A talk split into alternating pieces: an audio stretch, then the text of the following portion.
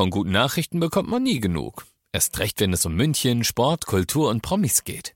Lesen Sie selbst gute Nachrichten. Heute in der Abendzeitung und auf abendzeitung.de.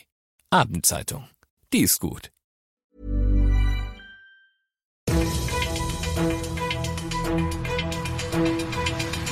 95 5 Charivari, das München Briefing, Münchens erster Nachrichtenpodcast.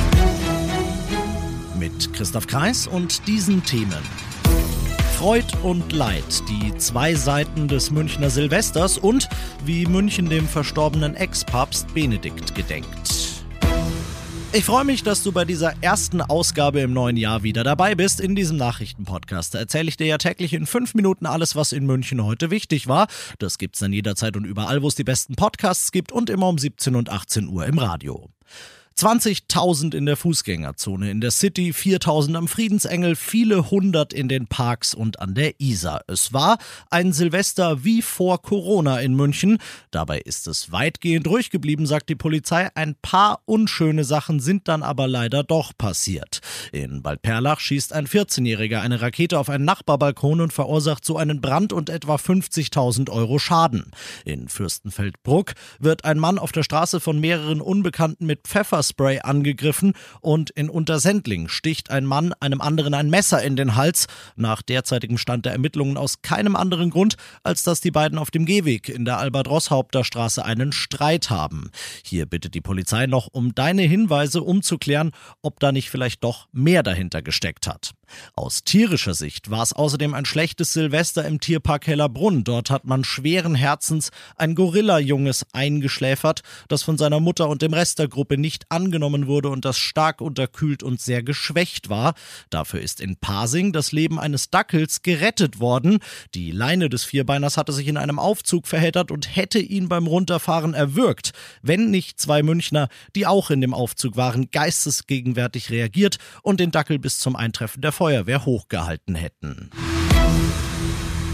Du bist mittendrin im München Briefing und du kennst das ja nach dem ersten großen München-Thema. Schauen wir, was war in Deutschland und der Welt heute los.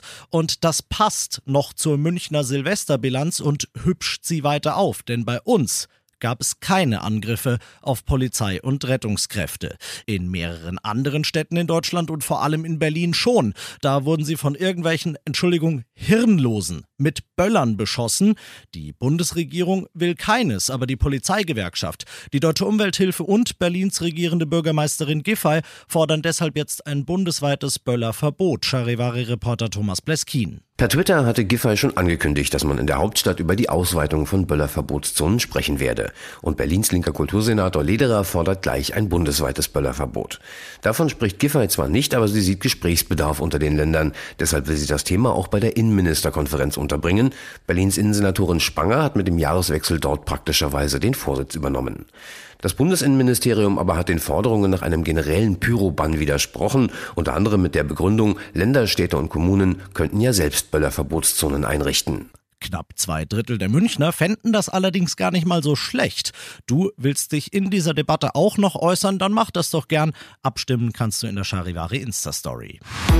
Zehntausende stehen Schlange, die ersten waren schon in der Nacht vor Ort. Im Petersdom im Vatikan ist der an Silvester verstorbene ehemalige Papst Benedikt XVI. öffentlich aufgebahrt, damit die Gläubigen Abschied von ihm nehmen können, aus Rom Charivari-Korrespondentin Claudia Wächter. Benedikt noch einmal sehen, das ist für viele etwas ganz Besonderes hier. Würdig, friedlich, eine beeindruckende Stille. So beschrieben auch einige Deutsche den Moment, als sie vor seinem Leichnam standen. Viele machen Fotos und einer war auch leicht geschockt dass der Ex-Papst nicht im Sarg liegt. Draußen in der Menschenschlange geht es relativ zügig vorwärts. Viele Bayern aus Benedikts Heimat waren bisher noch nicht da.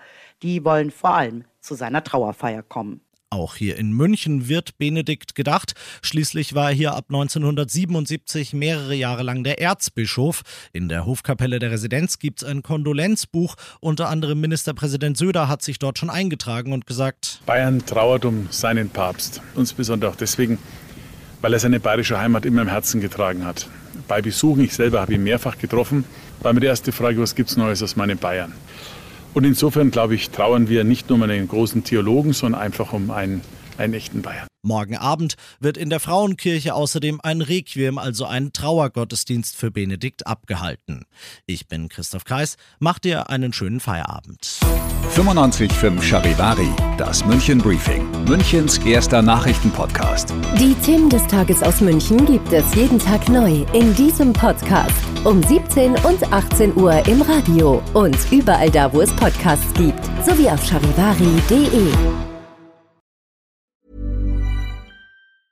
Mom deserves the best, and there's no better place to shop for Mother's Day than Whole Foods Market. They're your destination for unbeatable savings, from premium gifts to show-stopping flowers and irresistible desserts. Start by saving 33% with Prime on all body care and candles. Then get a 15-stem bunch of tulips for just $9.99 each with Prime. Round out Mom's menu with festive rosé, irresistible berry chantilly cake, and more special treats. Come celebrate Mother's Day at Whole Foods Market.